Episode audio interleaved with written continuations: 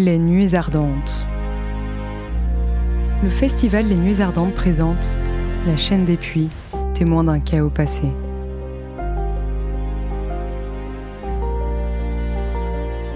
Avec Nadège Guimard, hydrobiologiste, Fanny Sorbader et Olivier Merle, volcanologue, Yves Michelin, géographe, et Yanis Labaume, photographe. Poème de la fée Malou.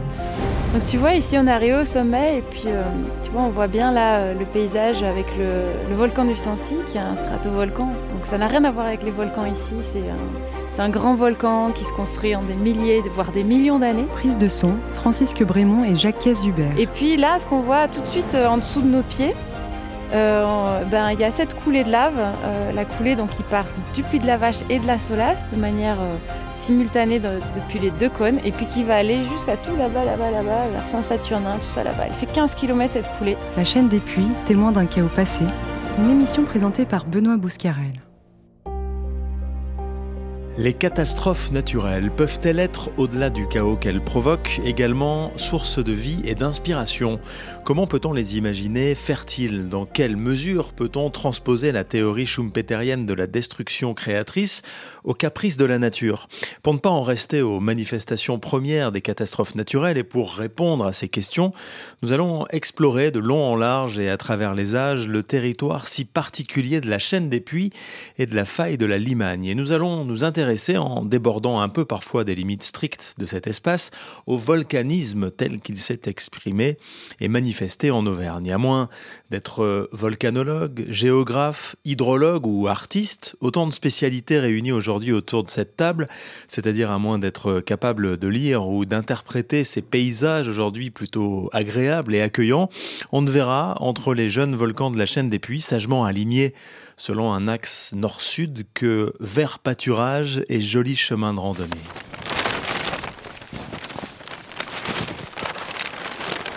Donc là, tu vois, sur une carte, c'est bien parce qu'on se rend compte de l'ensemble euh, du, système là.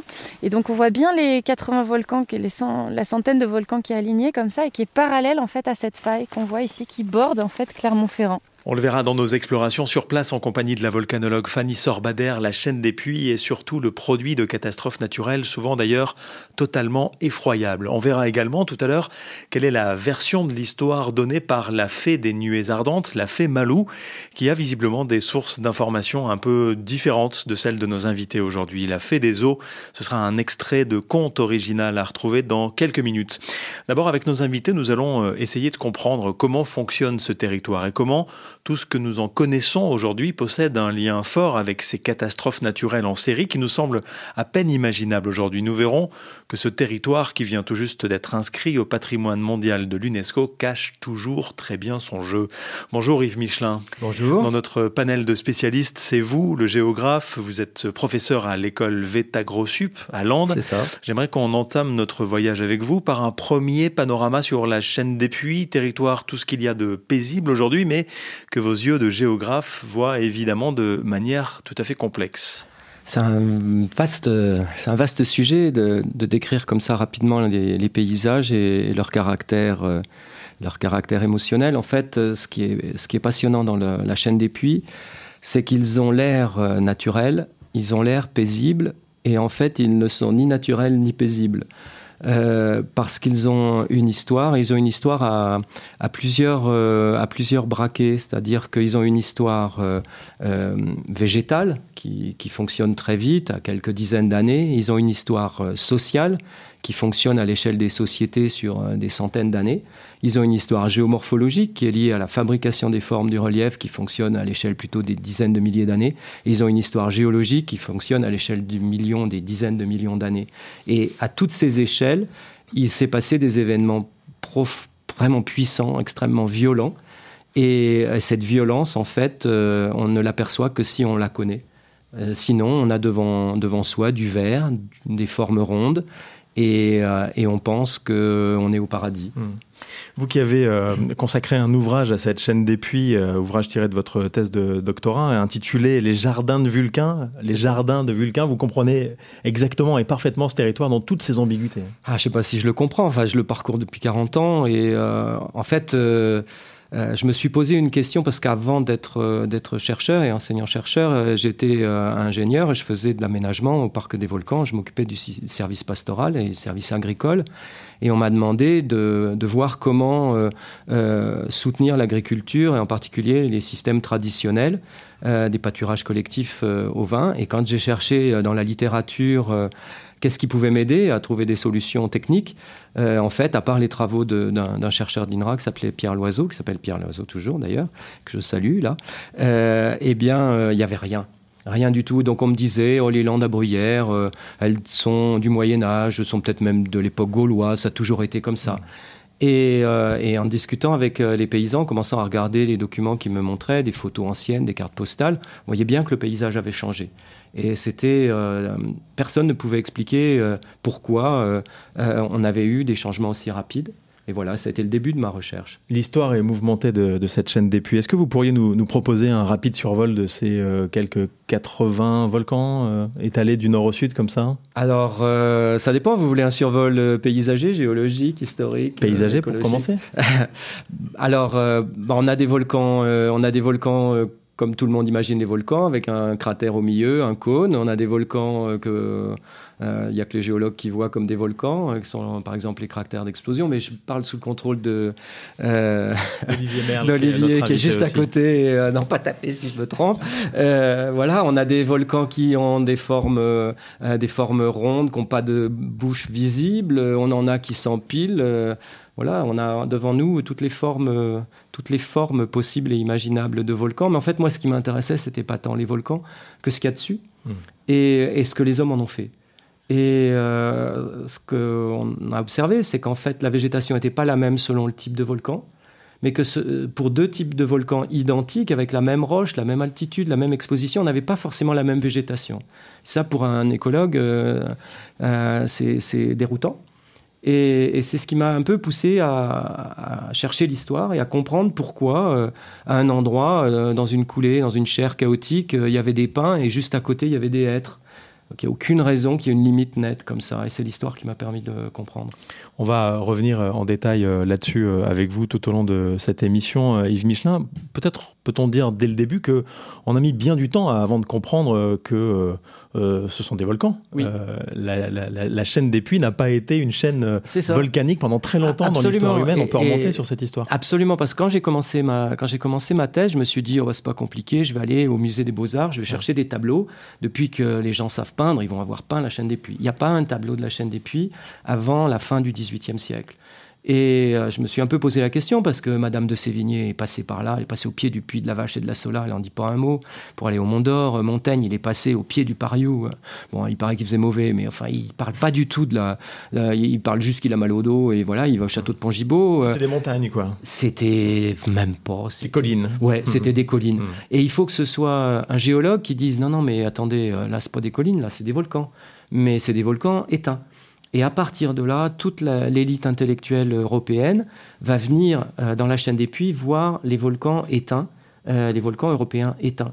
Et à partir de ce moment, ces petites collines, euh, totalement insignifiantes, prennent une valeur extrêmement forte parce que les gens imaginent ce que ça pouvait avoir été au moment des éruptions. Et il y a un naturaliste qui s'appelle euh, qui s'appelle Le Grand Dossi, qui vient en 1788, il monte au, sommet du Puy de Dôme et il décrit euh, la vue sur l'ouest, on voit les grandes coulées du Puy de Côme, les chairs de Côme, et il fait, euh, alors il raconte des, de la poésie, quoi. Il dit, oui, je vois encore, j'entends encore la terre gronder, le craquement des roches, la, la, roche en fusion s'écouler, c'est vraiment effrayant. Enfin voilà, il fait du cinéma, on se croit à la télé, quoi.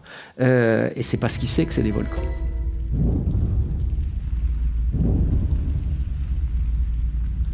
La terre s'est fissurée sous ses pieds. Le sol s'est soulevé, faisant apparaître des volcans. De la lave incandescente en est sortie, détruisant tout sur son passage. Maître Ropoutou observait ce spectacle avec une immense satisfaction.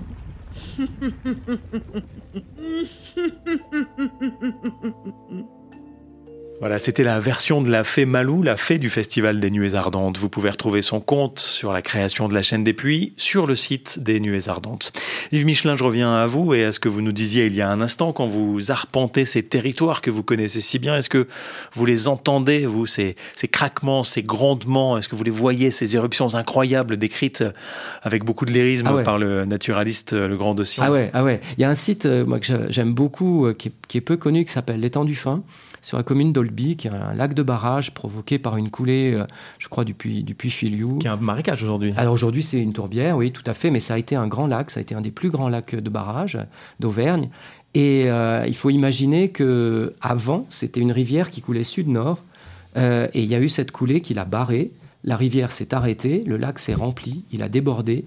Il a débordé, il a piégé un affluent qui coulait euh, euh, est-ouest, euh, donc le lac a redébordé. Il a repiégé une autre rivière qui coulait sud-nord, et ça a fabriqué la Sioule actuelle. Et on a des gens qui ont vu ça.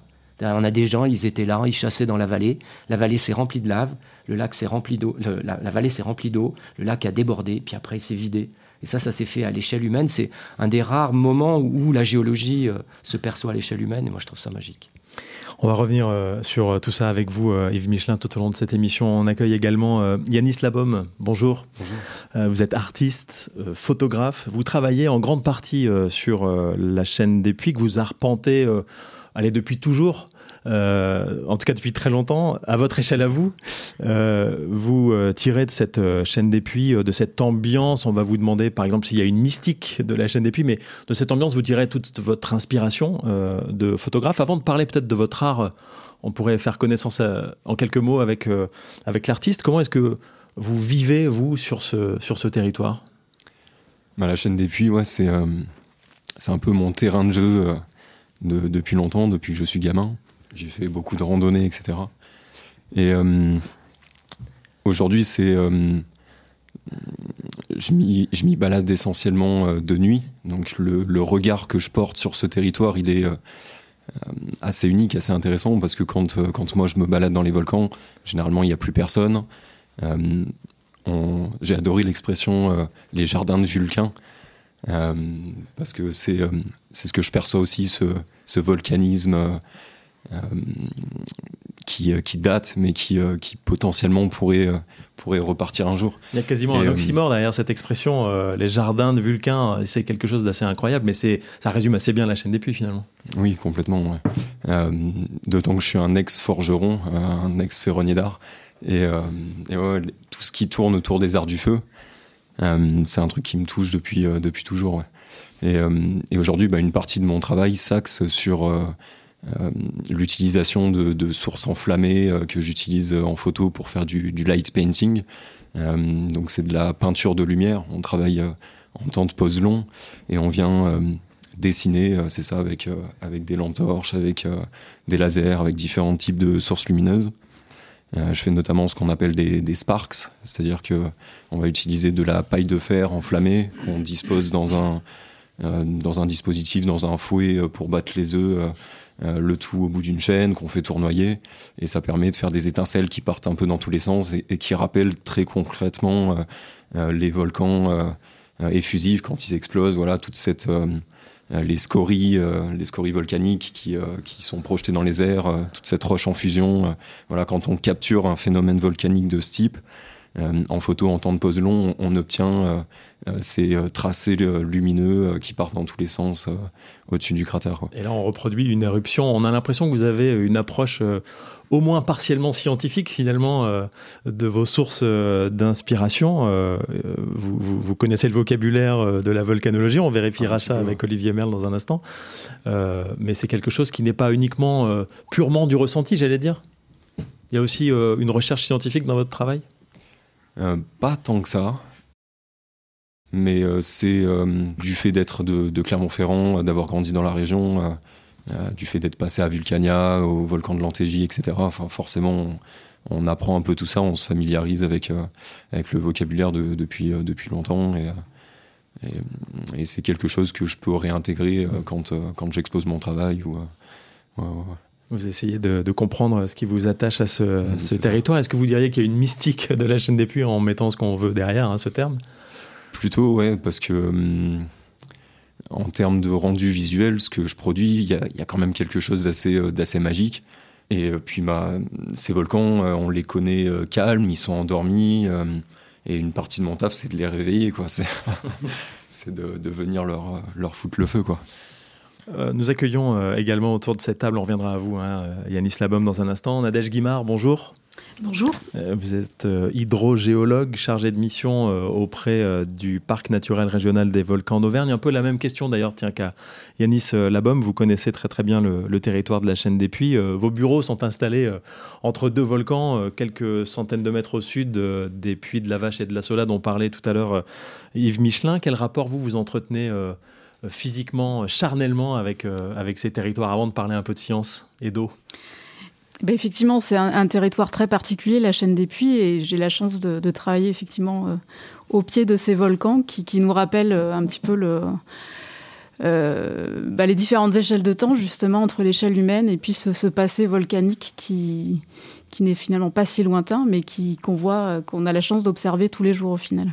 On, va euh, avec vous euh, continuer, euh, Nadège Guimard, notre exploration un peu scientifique de ces lieux en nous intéressant à l'eau qui est votre spécialité vous travaillez notamment beaucoup sur euh, le Césalier et l'Artense, qui sont deux autres territoires géologiques qui sont assez différents d'ailleurs de la chaîne des Puits, mais qui ont quand même en commun de relever euh, de cette grande famille euh, des éruptions volcaniques en Auvergne. Je parle toujours sur le contrôle évidemment d'Olivier Merle qui est là et qui pour l'instant n'a pas l'intention visiblement de taper qui que ce soit autour de cette table, hein, Yves Michelin. votre spécialité, l'eau, qui va peut-être nous donner, Nadège Guimard, quelques indices supplémentaires de cette catastrophes passées. Elle a été impliquée, hein, l'eau, dans les catastrophes euh, volcaniques. Oui, euh, la particularité de la, chaîne des puits, effectivement, si on compare euh, au reste du territoire du, parc naturel régional des volcans d'Auvergne, quand on observe cette chaîne des puits, ce qui est le plus marquant, c'est finalement l'absence d'eau en, en, surface. On ne voit pas de cours d'eau qui s'écoule sur cette chaîne des puits contrairement euh, aux autres régions naturelles du, parc naturel où on, voit vraiment euh, un réseau hydrographique, c'est-à-dire un réseau de cours d'eau euh, très dense, avec pas mal de zones humides, de tourbières et de lacs qui, parsèment le territoire. Et sur cette chaîne des puits, finalement, on n'observe pas toute cette eau de surface. Et finalement, bah, c'est lié à l'histoire volcanique et à la nature même en fait du sol de cette chaîne des puits qui est très infiltrant. Vous disiez en préparant cette émission que, euh, contrairement à l'image qu'on retient souvent euh, de euh, l'Auvergne comme château d'eau de la France, en ce qui concerne la chaîne des puits, on pourrait plutôt parler d'un parapluie, parce que l'eau arrive et puis en fait elle disparaît assez vite dans les entrailles de la Terre. Alors sur le territoire du parc, effectivement, l'image du parapluie est, plus correcte dans le sens où il pleut beaucoup sur les massifs et l'eau s'écoule finalement, elle ruisselle vers l'aval. Alors elle est retenue par les zones humides, les tourbières qui permettent de ralentir ce flux et de, du coup de réguler un petit peu les, épisodes de crue ainsi que, les sécheresses. Sur la chaîne des puits, c'est un petit peu différent puisque vraiment on a une infiltration. Donc il n'y a pas ce phénomène de ruissellement de surface. Par contre, euh, il faut imaginer que, que, la chaîne des puits, finalement, elle s'est formée sur un socle, un socle de granit ou, globalement de, granit, où existait déjà, en fait, qui était déjà entaillé par des cours d'eau qui existaient, qui s'écoulaient de part et d'autre de ce plateau. Là, on remonte à quelques milliers d'années, 10-15 000 ans, c'est ça euh alors là, je parle sous couvert de, de, ah bah, mon voisin. On va, accueillir Olivier Merle. Bonjour, euh, Olivier Merle. Juste un, petit repère euh, temporel avant de passer euh, beaucoup plus de temps avec vous. Un petit repère temporel sur le, socle granitique sur lequel, qui, est sous, qui est le soupassement en fait de cette couverture volcanique. À 1000 mètres d'altitude, c'est ça à peu près Oui, à 1000 mètres d'altitude, 800, 700, voilà, c'est à peu près ça. Enfin, alors là, c'est ce qui reste d'une très ancienne chaîne de montagnes qui s'est formée il y a 300 millions d'années. Donc c'est pas des milliers d'années, là, c'est des 300 millions d'années. Là, on a une échelle de temps qui est, qui est, qui est considérable, qui, qui s'appelle la chaîne hercynienne, et qui a eu des sommets euh, jusqu'à 3000, 4000, 5000 mètres, qui a été complètement érodé, pénéplané, et euh, sur lequel après beaucoup beaucoup beaucoup plus tard donc puisque le, la chaîne des puits c'est quaternaire donc c'est 200 000 ans 100 000 ans à, à 6 7 000 ans pour la dernière euh, manifestation qui est venue dessus donc voilà et c'est là qu'on précision temporelle. Merci euh, Olivier Merle. C'est là donc qu'on retrouve euh, Nadège Guimard pour cette explication. Il y a ces cours d'eau qui préexistent voilà, qui et les phénomènes qui arrivent, les phénomènes euh, volcaniques qui ont créé la chaîne des puits telle qu'on la connaît aujourd'hui. Donc du coup, le phénomène volcanique, la, création finalement de, ces puits euh, avec le, volcanisme va finalement engendrer euh, le comblement de ces anciennes vallées par des strates de, bah, déjà, de, basalte, et puis des, strates de, scories. Finalement, c'est un petit peu comme la pouzzolane qu'on voit sur les routes. et donc ces, ces, matériaux, en fait, vont favoriser l'infiltration de l'eau. Donc on en voit peu en surface. Elle s'infiltre plus ou moins lentement d'ailleurs, suivant les secteurs, suivant l'épaisseur des, couches géologiques.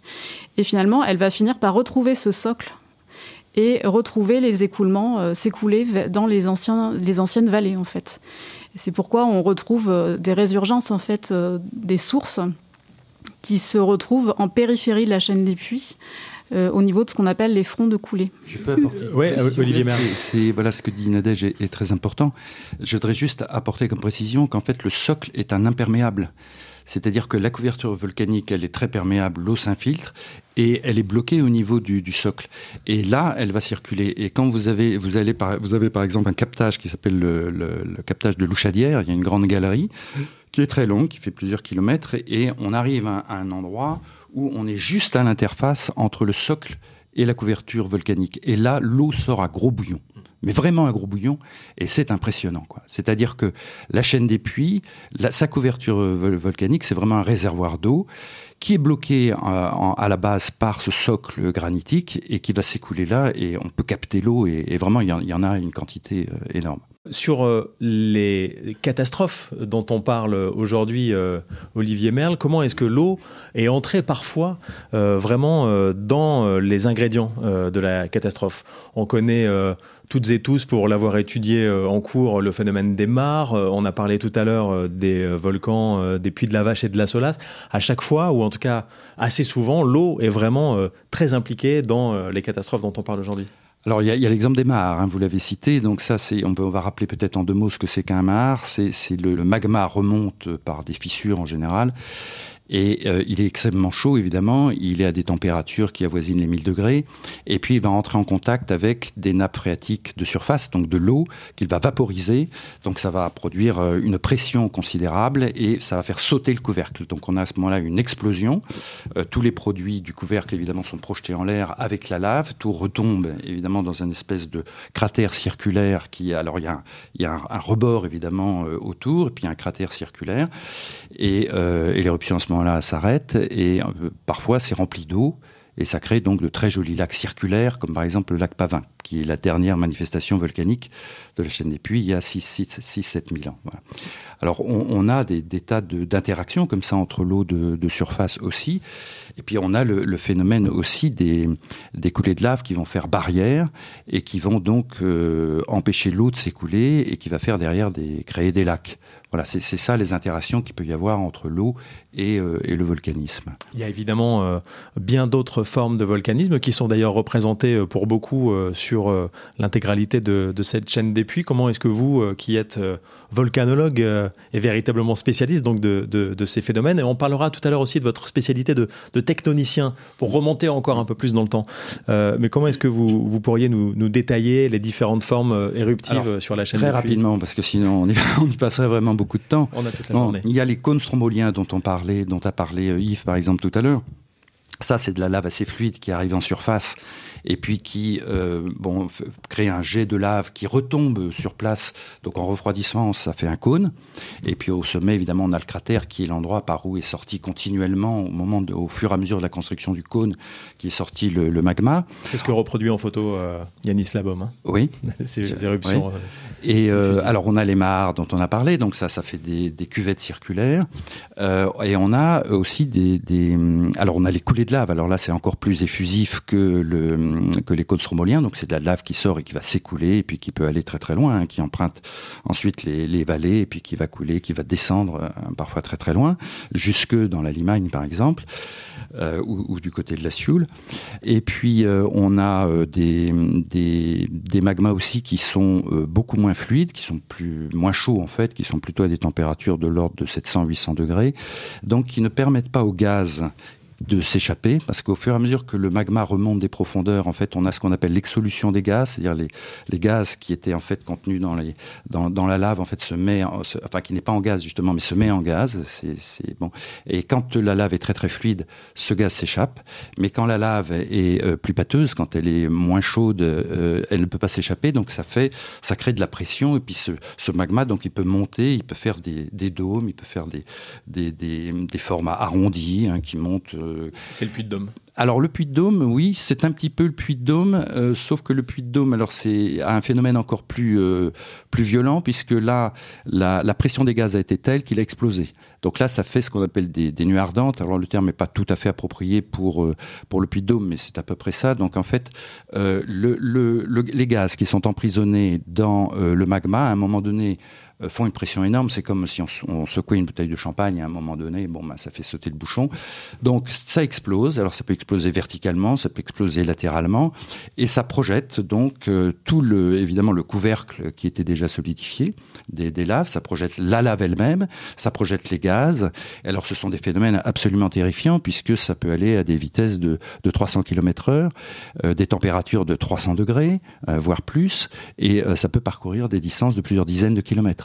C'est-à-dire que quand ces phénomènes se produisent, là c'est vraiment les phénomènes les plus dangereux du volcanisme, quand ils se produisent, si jamais on est à proximité, on est mort. C'est ce qui est arrivé aux pauvres euh, Maurice et Katia Kraft, hein, qui ont vu euh, l'éruption se produire, qui ont vu la nuée ardente venir, l'écoulement pyroclastique on dit maintenant, qui ont vu cette nuée ardente se précipiter vers eux ils savaient qu'ils étaient morts parce que c'était des spécialistes. Ils, savaient. Ils connaissaient le terrain. ils savaient que c'était foutu, quoi. Alors ils ont euh, en catastrophe essayé de mettre leur combinaison, mais bon après le souffle est arrivé sur eux, ils sont morts euh, brûlés. Ouais, c'était au Japon, au, mont Hunzen. Hein, euh, voilà, c'est c'est le phénomène le plus extrême en fait du volcanisme et le plus dangereux, qui par exemple Mont Sainte-Hélène.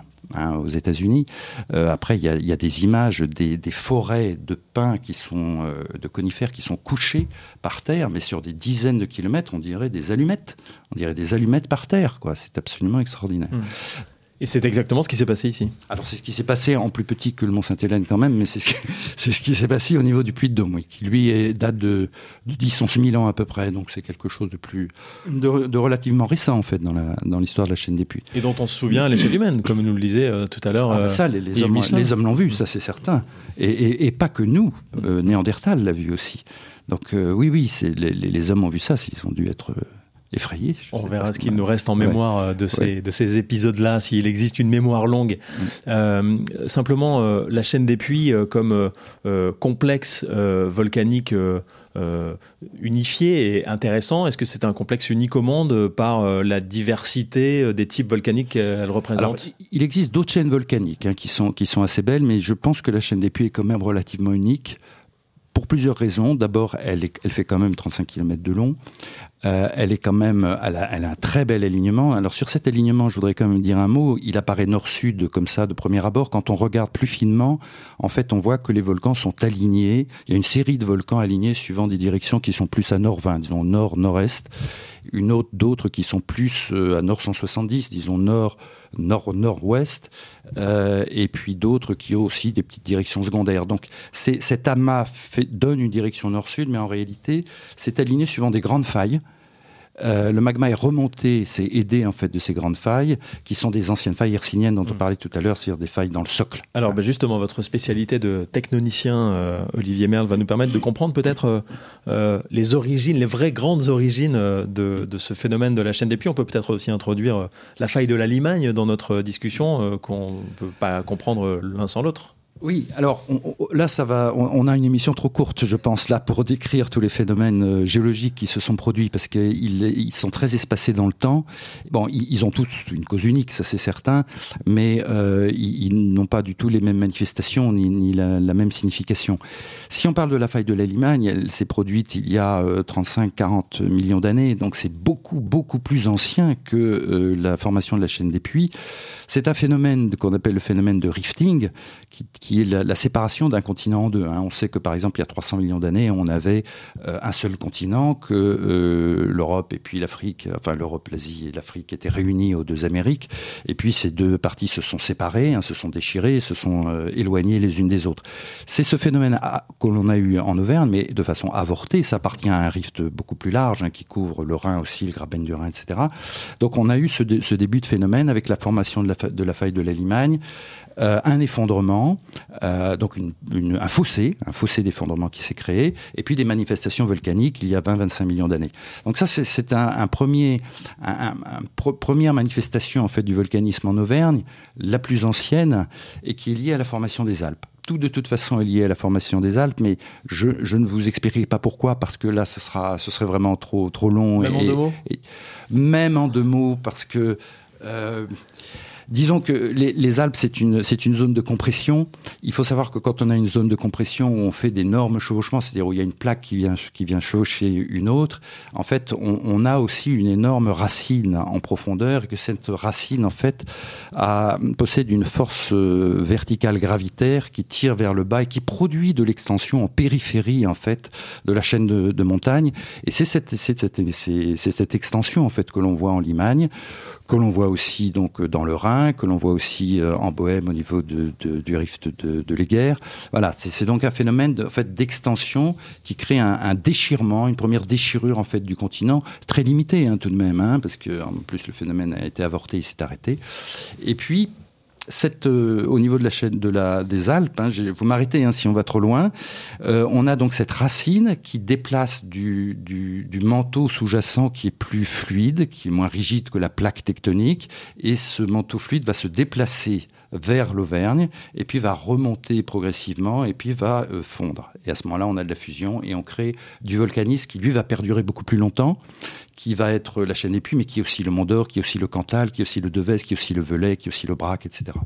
Bah, vous y êtes arrivé? Oui, je ne sais pas trop comment. C'était très bien, c'était très clair.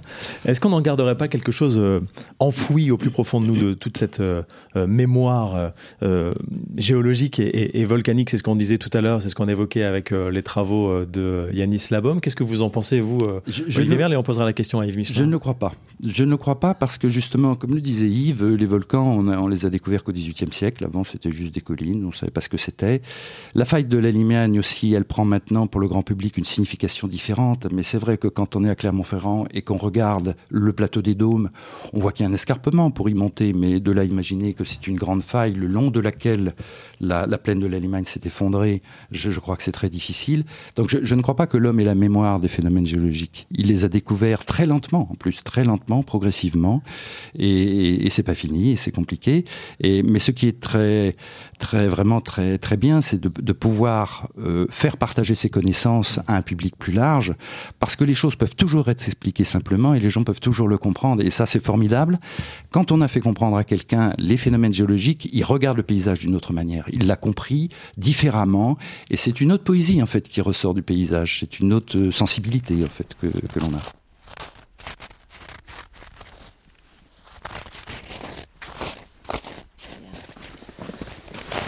Ici, on croit que c'est de la terre, mais en réalité, en réalité, c'est pas de la terre. Tu vois? En fait, ce sont des petits morceaux de roche. Ça s'appelle des scories. Ici, on les appelle la pouzzolane aussi.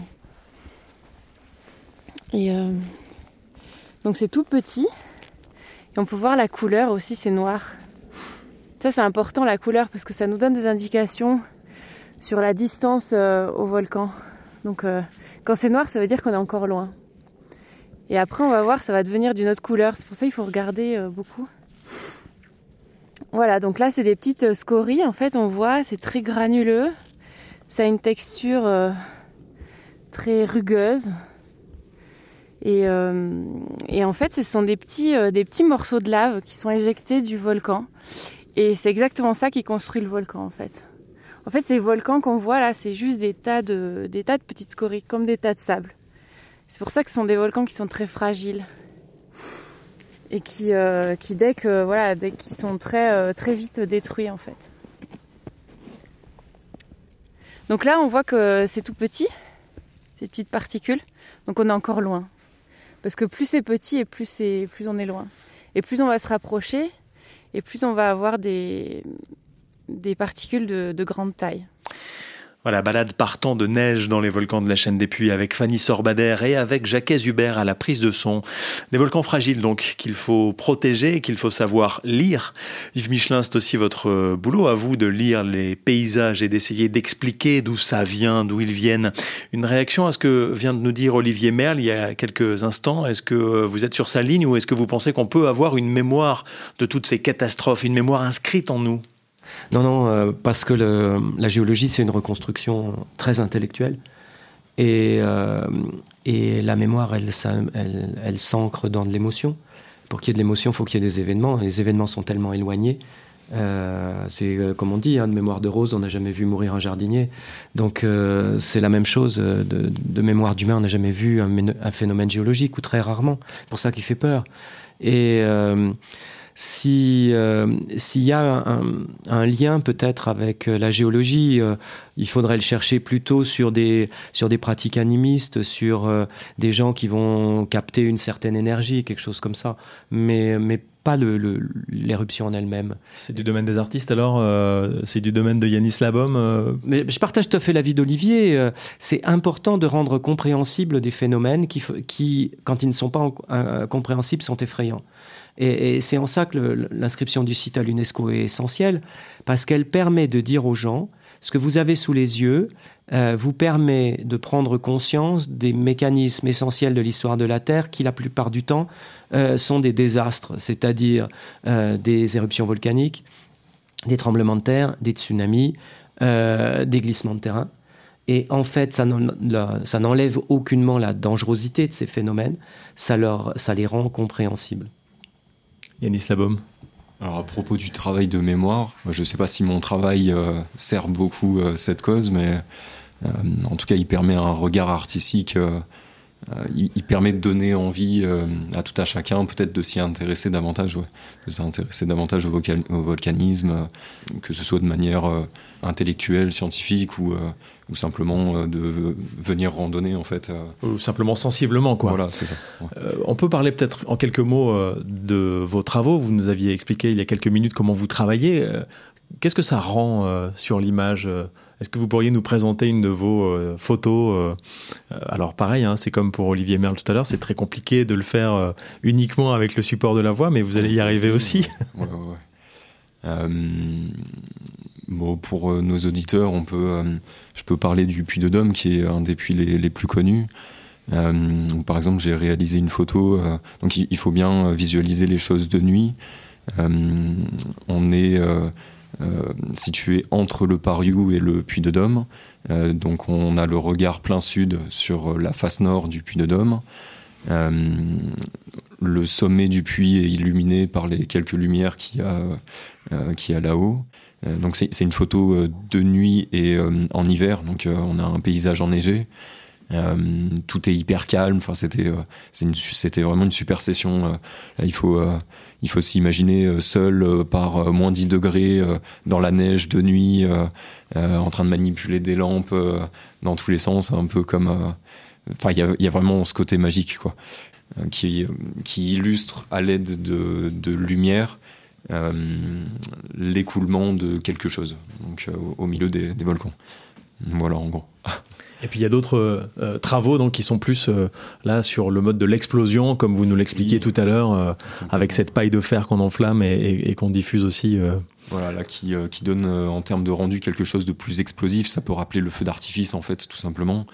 et donc voilà, avec avec de la paille de fer et toujours en, en temps de pause long, on peut venir faire ce qu'on appelle des des cercles euh, des, Sparks. Et, vous, nous euh, donnerez, euh, vous nous donnerez tout à l'heure, Yanis Labom, les références et les adresses sur lesquelles on pourrait ensuite aller voir aussi votre, votre travail. Quel terrain de jeu incroyable quand même que la chaîne des puits pour vous qui avez ce rapport à l'histoire des catastrophes naturelles et, à l'histoire géologique et volcanique de, de la chaîne des puits. Yves Michelin, je me retourne vers vous. L'exploration de nuit, c'est quelque chose qui enseigne peut-être pour un géographe qui renseigne différemment peut-être sur un, sur un territoire? Vous le pratiquez oui, Absolument, je, le, fais de temps en temps avec mes étudiants.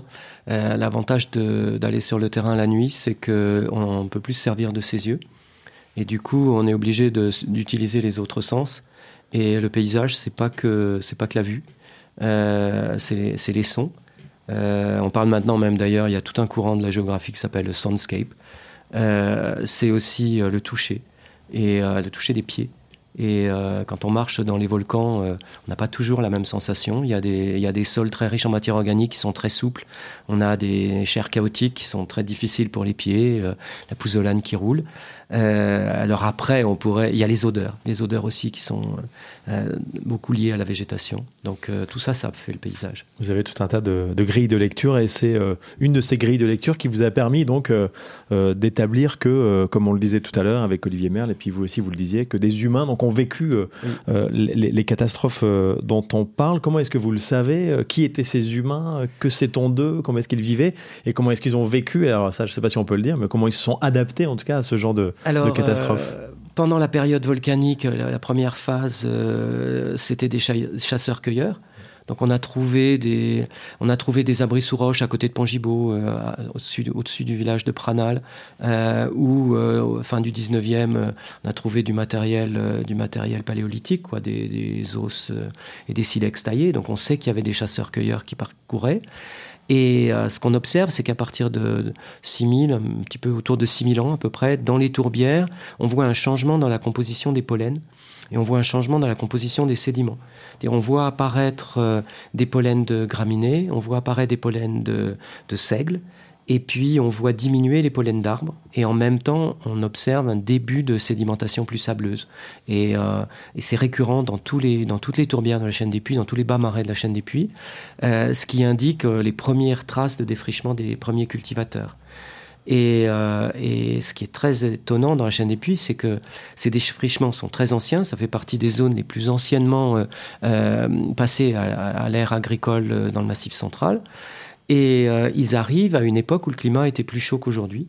C'est-à-dire que même à haute altitude, on avait euh, du chêne, de l'orme, du tilleul, du frêne. Et entre 6000 et 5000, c'est-à-dire la phase d'implantation, donc c'est le néolithique, hein, la phase d'implantation de ces, sociétés euh, agricoles et pastorales, on voit un changement dans la forêt. C'est-à-dire qu'au-dessus de 900 mètres à peu près, le, le hêtre et le sapin prennent la place du chêne. Et euh, longtemps, on a dit, euh, euh, voilà, le paysage naturel la chaîne des puits, c'est la hêtraie sapinière. Et si on veut renaturaliser le site, il faut revenir à la hêtraie sapinière. Et on pense maintenant que la hêtraie sapinière a pu être favorisée d'une part par un refroidissement climatique, hein, c'est visible partout dans le massif central, mais aussi par l'arrivée des agriculteurs qui auraient sélectionné, qui auraient prélevé plus sur le chêne que sur le hêtre. Et donc, dans ce site, dans la chaîne des puits, l'homme n'est pas un, l'homme moderne n'est pas un intrus euh, qui vient dévaster le paradis perdu. Il est euh, co-substantiel, quoi. C'est-à-dire, on ne peut pas enlever l'homme de ce site si on veut vraiment avoir un espace naturel. Et je trouve que c'est très. Euh, ça nous replace dans la nature. En voilà, c'est très stimulant parce que euh, ça casse le, ça casse la vision occidentale moderne de la nature dévastée par l'homme. Et non, euh, ici, je vais faire peut-être euh, une analogie un peu poussée, mais c'est exactement ce qui s'est passé dans la forêt équatoriale, où aujourd'hui on pense que les pygmées euh, ont contribué à enrichir la diversité. Et ce qu'on présente depuis des Occidentaux comme étant une forêt vierge, de toute trace humaine et donc très riche sur le plan de la biodiversité, il semblerait qu'il y ait une corrélation très forte entre le niveau de biodiversité et la densité de pygmées eh bien, on peut dire que c'est peut-être ce qui s'est passé dans la chaîne des puits, c'est l'arrivée de l'activité agricole et pastorale qui a fabriqué cette apparente biodiversité extrêmement riche, naturelle. Et donc, si on veut aujourd'hui euh, avoir une gestion euh, euh, de ce territoire, il ne faut pas la faire contre l'homme, il faut la faire avec eux. Voilà, on va se mettre juste à la plomb de de la falaise là.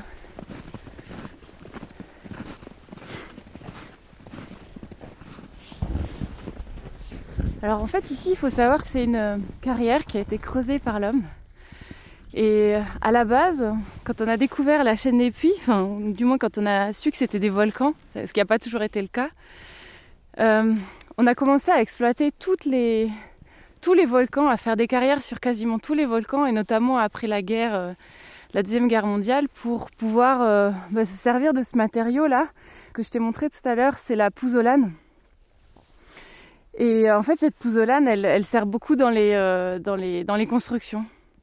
Et du coup, on a exploité tous les volcans de la chaîne Puys pour ça. Et donc là-dessus, on a commencé un peu au niveau des géologues et des, à, s'interroger à tout ça en se disant ben en fait on va les détruire euh, très vite quoi si jamais on fait rien si jamais on, on laisse un peu faire ses tout le monde qui fait ses carrières et qui récupère ses, sa pouzzolane donc du coup ils ont mis en place des des règles quoi des lois et puis pour protéger ces volcans et pour arrêter déjà les carrières. Donc à la base le parc par exemple le parc le parc des volcans ça a été créé pour euh, protéger euh, ces pour protéger ces volcans pour arrêter leur destruction en fait. Mais on trouve par exemple de, la pouzzolane comme ça au Havre, euh, enfin dans, les, dans plein de villes de France qui ont été reconstruites après la guerre en fait. On voit avec cette euh, nouvelle intervention de Fanny Sorbader, Yves Michelin, que cette histoire longue des volcans, c'est une euh, histoire de changement, de catastrophe naturelle certes, mais aussi et surtout peut-être une histoire de, changement permanent. Alors c'est, là encore c'est un assemblage de roues qui font du changement.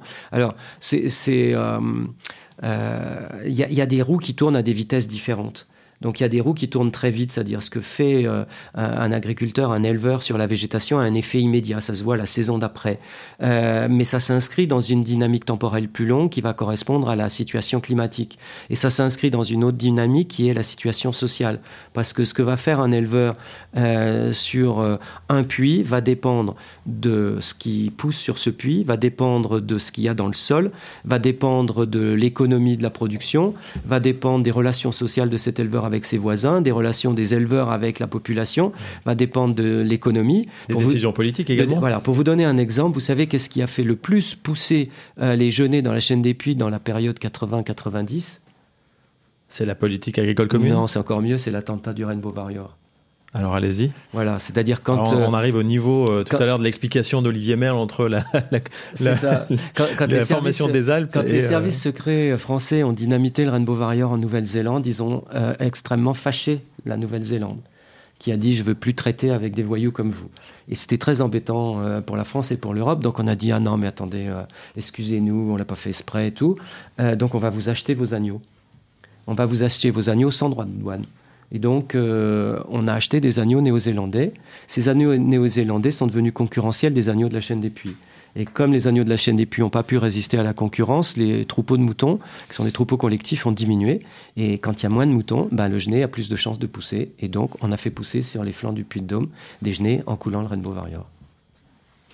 L'effet papillon à l'échelle des catastrophes, pas toujours naturel d'ailleurs. Hein. Je voudrais juste Olivier ajouter une précision sur le, rapport entre l'homme et la chaîne des puits. Il ne faut pas imaginer, il y, a, quand même une échelle de temps pour la formation de la chaîne des puits, de 100 000 ans jusqu'à donc 6 000 ans. Il ne faut pas imaginer que pendant toute cette époque, ça a été une sorte de terre de feu où les hommes ne pouvaient pas vivre. Bien, c'est pas le cas. En fait, les, les éruptions sont euh, très éloignées dans le temps et dans l'espace, ce qui fait qu'il y a toujours eu des hommes qui ont vécu sur la chaîne des puits, même pendant sa formation. Et qui voyait les, qui voyait les, paysages changer, en quelques semaines finalement. ça, on le voit. Oui, en quelques semaines pour les voilà, pour, les... ça, se, ça se forme en quelques semaines, quelques mois. Et, ça, on le voit, il y, a, une période euh, éruptive assez intense autour de 10 000 ans, 9 000, 10 000 ans, euh, et on le voit dans les pluies polliniques, c'est-à-dire que euh, dans les tourbières, on voit la végétation s'ouvrir, on voit les noisetiers se développer. Et donc vraiment euh, ce mécanisme de, de, de, dévastation. Euh, au pied de, au puits de, de l'Antégie, euh, il y a une nuée ardente qui a fossilisé, qui a fossilisé la végétation. Et, moi, j'ai analysé les charbons de bois et confronté avec les tourbières tout autour. Et donc ça confirme bien que, donc ça permet à la fois de dater et de confirmer que ce que la pluie pollinique dit se retrouve dans les charbons de bois qu'on a trouvés dans cette nuée ardente. Donc une forêt de noisetiers dans lequel apparaissent quelques chèvres quelques hommes, quelques tilleuls qui, mille ans après, vont dominer ces noisetiers, fabriquer cette forêt dans laquelle sont arrivés les premiers défricheurs tout a vraiment euh, changé euh, tout au long de cette longue histoire. C'est ça qui est passionnant, c'est que dans la chaîne des puits, on peut reconstituer l'histoire végétale depuis 13 000 ans à peu près, 13 000, 15 000 ans, donc euh, à la fin de la dernière période froide. Et donc on, voit un paysage de toundra, genre Spitzberg, quoi. Et, cette toundra, petit à petit, se couvrir de genévriers, de pins, de bouleaux, puis devenir une, une, immense forêt de noisetiers comme en Patagonie, puis cette forêt de noisetiers devenir une, une chaîne mixte, cette chaîne mixte devenir une hêtraie sapinière, et cette hêtraie sapinière s'ouvrir progressivement avec des clairières qui vont, euh, sous l'effet euh, des agriculteurs néolithiques, puis de l'âge du bronze, puis de l'âge du fer, la campagne que les Gaulois vont fabriquer à l'époque gauloise, c'est-à-dire plusieurs centaines d'années avant d'arriver des Romains. On a la campagne, c'est-à-dire on a euh, des villages implantés, on a des prairies, des cultures, des bocages, des parcours et des forêts. C'est pas du tout les ancêtres nos Gaulois vivant dans des bois vêtus de peaux de bêtes. non, non, c'est pas ça du tout. Hein. C'est un des intérêts de, de, de cette émission de pouvoir euh, casser quelques idées reçues euh, grâce à vous. Entre l'Est et l'Ouest, entre le plateau Ouest et le plateau euh, Est de, de, la chaîne des puits, Yves Michelin, il y a de grandes différences liées notamment peut-être à, l'exposition. à l'effet de fun d'un côté, à l'exposition évidemment au vent dominant de l'autre côté Alors il y a des différences qui sont climatiques et il y a des différences qui sont sociales. Alors, sur le plan climatique, les, les, flux océaniques s'arrêtant sur la chaîne des puits, l'ouest est plus froid, plus humide. Euh, l'est est plus chaud, plus sec. Mais par contre, au centre, le puits de Dôme euh, étant plus haut, il fabrique un microclimat très particulier, plus froid, plus humide. Euh, donc voilà, on a ça qui se, qui, se matérialise et qui va changer les dynamiques végétales, mais on a aussi des, des, dynamiques très différentes sociales, parce qu'à l'est, on est sous l'influence de Clermont, et à l'ouest, l'influence de Clermont n'est arrivée qu'à partir des années 80.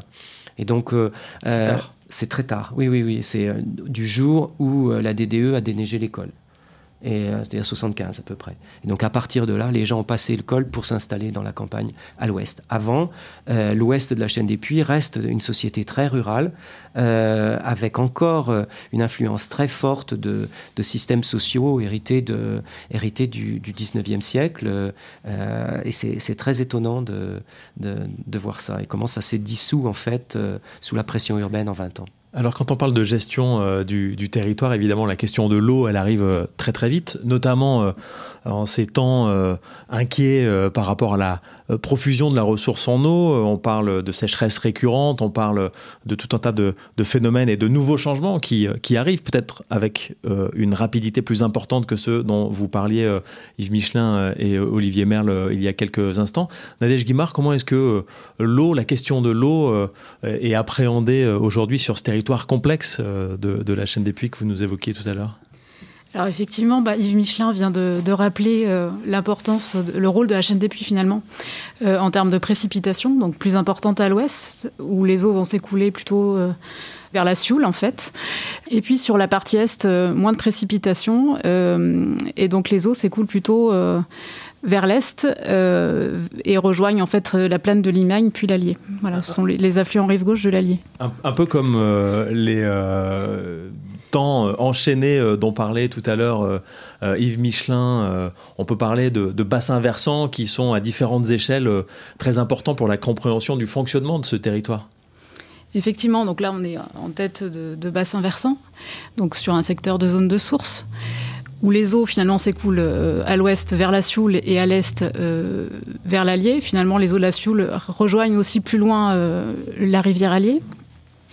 Et finalement, euh, cette chaîne des puits, il faut imaginer que euh, on a euh, une ressource en eau qui va donc s'infiltrer assez lentement dans certains secteurs. Et l'eau qu'on va retrouver au niveau des résurgences, c'est une eau qui a séjourné plusieurs mois, ou plusieurs semaines, plusieurs mois, voire plusieurs années, suivant les secteurs. Et donc, du coup, il y a ce décalage en termes de, de, temps entre le moment où on a les précipitations et le moment où on a les débits les plus importants. Euh, au niveau des sources. Et c'est ce décalage qu'il faut faire euh, comprendre, il faut faire prendre conscience de ce genre d'enjeu euh, aux populations, aux élus, aux acteurs locaux. C'est ça. Et, donc il faut bien raisonner, effectivement, vous avez cité le, terme de, bassin versant, donc juste pour définir un petit peu rapidement ce que c'est un bassin versant. C'est tout simplement une sorte de cuvette, c'est la, zone géographique euh, sur laquelle les eaux qui, de précipitation qui vont s'écouler vers une rivière, vont alimenter une rivière.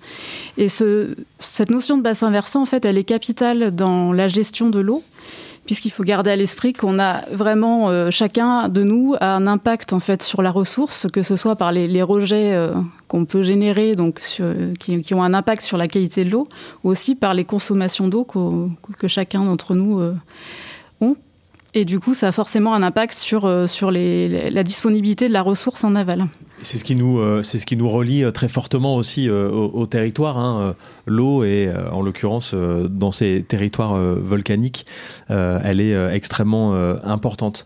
On parlait tout à l'heure d'échelles de temps différentes. Olivier Merle, vous nous expliquiez que les catastrophes liées au volcanisme dans la chaîne des puits se sont étalées sur une échelle de temps très très longue. Alors on parle de 100 000 ans pour 100 000 ans avant nous hein, pour les plus anciennes et de 5 000 pour euh, la plus récente, c'est la formation euh, du lac Pavin. Si je fais mes calculs rapidement, euh, j'arrive à me dire que probablement il y a eu des périodes de calme qui ont duré plus de 5000 ans. Vous voyez où je veux en venir. quel est le quel est l'état aujourd'hui de la connaissance scientifique qui permet de peut-être nous situer sur une, une, échelle de temps où on pourrait se dire tiens bah, peut-être une catastrophe peut arriver. Alors, vous avez raison d'abord de commencer par dire qu'il y a eu des périodes où il n'y a pas eu de volcanisme qui ont été aussi longues que celles que l'on a connues, puisque le Pavin c'est 6-7 000 ans, donc c'est pas, ça fait déjà une période qui peut paraître longue. Évidemment, elle, elle est, elle à l'échelle de, de, de, notre petite humanité, mais en fait, c'est rien du tout à l'échelle géologique. Donc, euh, il n'y a déjà pas de raison de ce point de vue-là de ne pas imaginer et de penser qu'il puisse y avoir d'autres éruptions. Bon, euh, alors évidemment, on surveille. On a un réseau sismique hein, qui surveille tout ça. Euh, mais euh, si on regarde les faits qui pourraient nous faire penser qu'il y a, pourrait y avoir dans le futur des, des éruptions, c'est c'est le fait que si on regarde le flux de chaleur qu'il y a au niveau de la chaîne des puits, ce flux de chaleur est toujours anormalement élevé par rapport à, d'autres euh, à d'autres régions comme euh, la Limagne par exemple, euh, ce qui indique qu'il y a toujours très vraisemblablement en profondeur, alors très en profondeur, hein, à 30 ou 40 ou 50 km de profondeur, il y a toujours très certainement du magma liquide donc qui pourrait éventuellement remonter et faire des éruptions. Euh, ça, ça c'est un point que je pense que tous les spécialistes sont, sont d'accord là-dessus. Euh, il n'y a aucune raison d'exclure, mais ça ne veut pas dire que ça va se produire, mais il n'y a aucune raison d'exclure de, de, futures éruptions dans ce secteur. Alors, les gens pensent souvent que ce sont les volcans qui vont se rallumer. Non, ce ne sont pas les volcans qui vont se rallumer. Ce sont les, les hum, des, de, de, nouvelles éruptions qui se produiront quelque part, quelque part dans la chaîne des puits ou euh, dans la, dans la périphérie. Euh, c'est vrai de toute façon. À l'échelle de, de l'ensemble du massif central, euh, il y a de toute façon un flux de chaleur plus élevé. C'est de toute façon une région où euh, il pourrait y avoir des éruptions qui reprennent. Quel pourrait être le, le déclic? Ah, le déclic. Euh, alors là, justement, si, si on le connaissait, on pourrait prévoir. c'est ça le problème, c'est qu'on le connaît pas. Et donc, euh, c'est c'est difficile euh, justement de, de savoir euh, qu'est-ce qui peut produire le, le, la remontée de magma. En fait, on sait quand on regarde la chaîne des puits, c'est évident que le magma remonte le long de failles. Hein. C'est pas lui qui crée sa propre son propre chemin. Hein. Il, il, il n'a pas cette force motrice. Il l'a ailleurs, hein, dans d'autres, soit il l'a eu dans d'autres secteurs du massif central, etc. Mais dans la chaîne des puits, non. Manifestement, c'est toujours aligné suivant de grandes fractures anciennes. C'est c'est le schéma. C'est une remontée opportuniste. c'est facile. Voilà, hmm. c'est facile de remonter là. Donc on, peut imaginer que ça puisse se produire le long de ces fractures. Bon, euh, maintenant, qu'est-ce qui pourrait être le phénomène déclencheur euh, On n'en sait rien, et il n'est pas impossible non plus de penser que c'est un phénomène en bout de course, et que comme phénomène en bout de course, peut-être que nous n'aurons plus de phénomène volcanique. Mais là, euh, la science est impuissante à répondre. À quelle échelle euh, de temps d'ailleurs on, est impuissant à prévoir euh, sur les prochaines semaines, les prochains mois, les prochaines années, décennies? Difficile à dire. À limite, si, on avait vraiment une activité sismique probante, hein, on pourrait on pourrait imaginer, bon, à l'échelle de quelques semaines, de dire voilà, il va peut-être se produire quelque chose ou quelques mois. Euh, pas quelques années. Là, quelques années, on est impuissant. Euh, donc, en fait, il faudra, si quelque chose se produit, donner une alerte ou avertir les politiques relativement vite, parce qu'on aura peut-être que quelques mois pour réagir. Et comme on voit à quelle vitesse nos politiques parfois réagissent, eh bien, euh, il faut dire qu'il faut les prévenir assez tôt. Bon, vous le dites avec un, un, sourire dans la voix qui me fait dire que le pire n'est jamais certain. heureusement, Olivier Merle. Comment les paysages vont évoluer, Yves Michelin Catastrophe euh, volcanique ou pas d'ailleurs euh, Comment est-ce que vous voyez, euh, vous, avec votre spécialité, les choses évoluer dans le, dans le temps? Eh ben, les paysages vont évoluer comme on veut qu'ils évoluent ou comme ils évolueront si on ne s'occupe pas d'eux. Quoi. Et donc c'est vraiment un choix.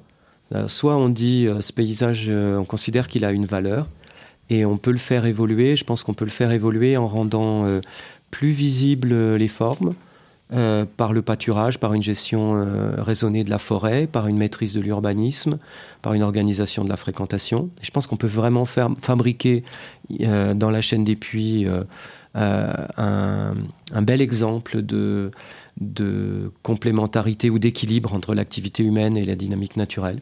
Et je pense que ce site le mérite largement. C'est d'ailleurs ça qu'on a négocié auprès de, des instances de l'UNESCO. Euh, par contre, euh, on peut imaginer des scénarios euh, qui, moi, me plaisent pas du tout, mais qui sont aussi probables.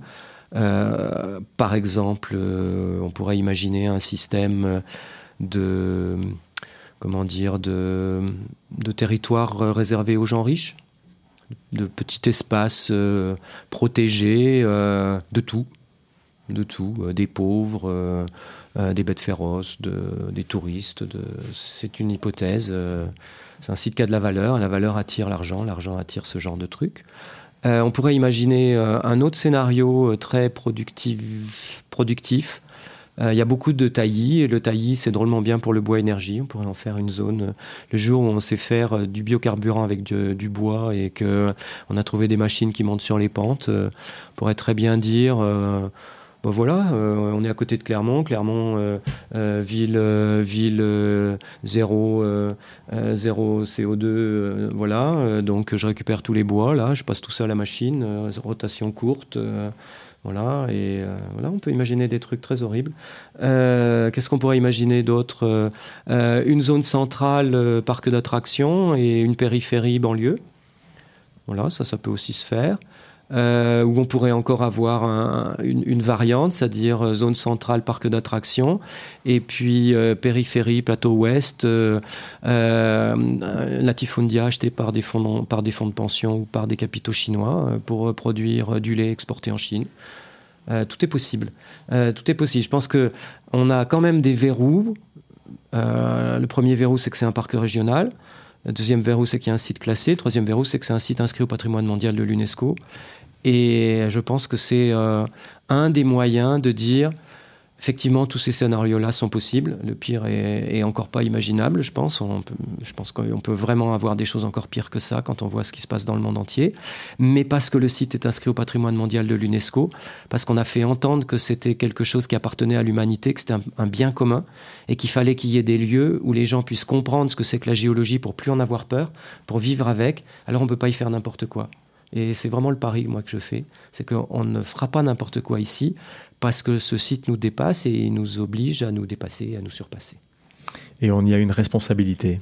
on a une responsabilité, et cette responsabilité, elle n'est pas seulement politique, elle n'est pas déléguée.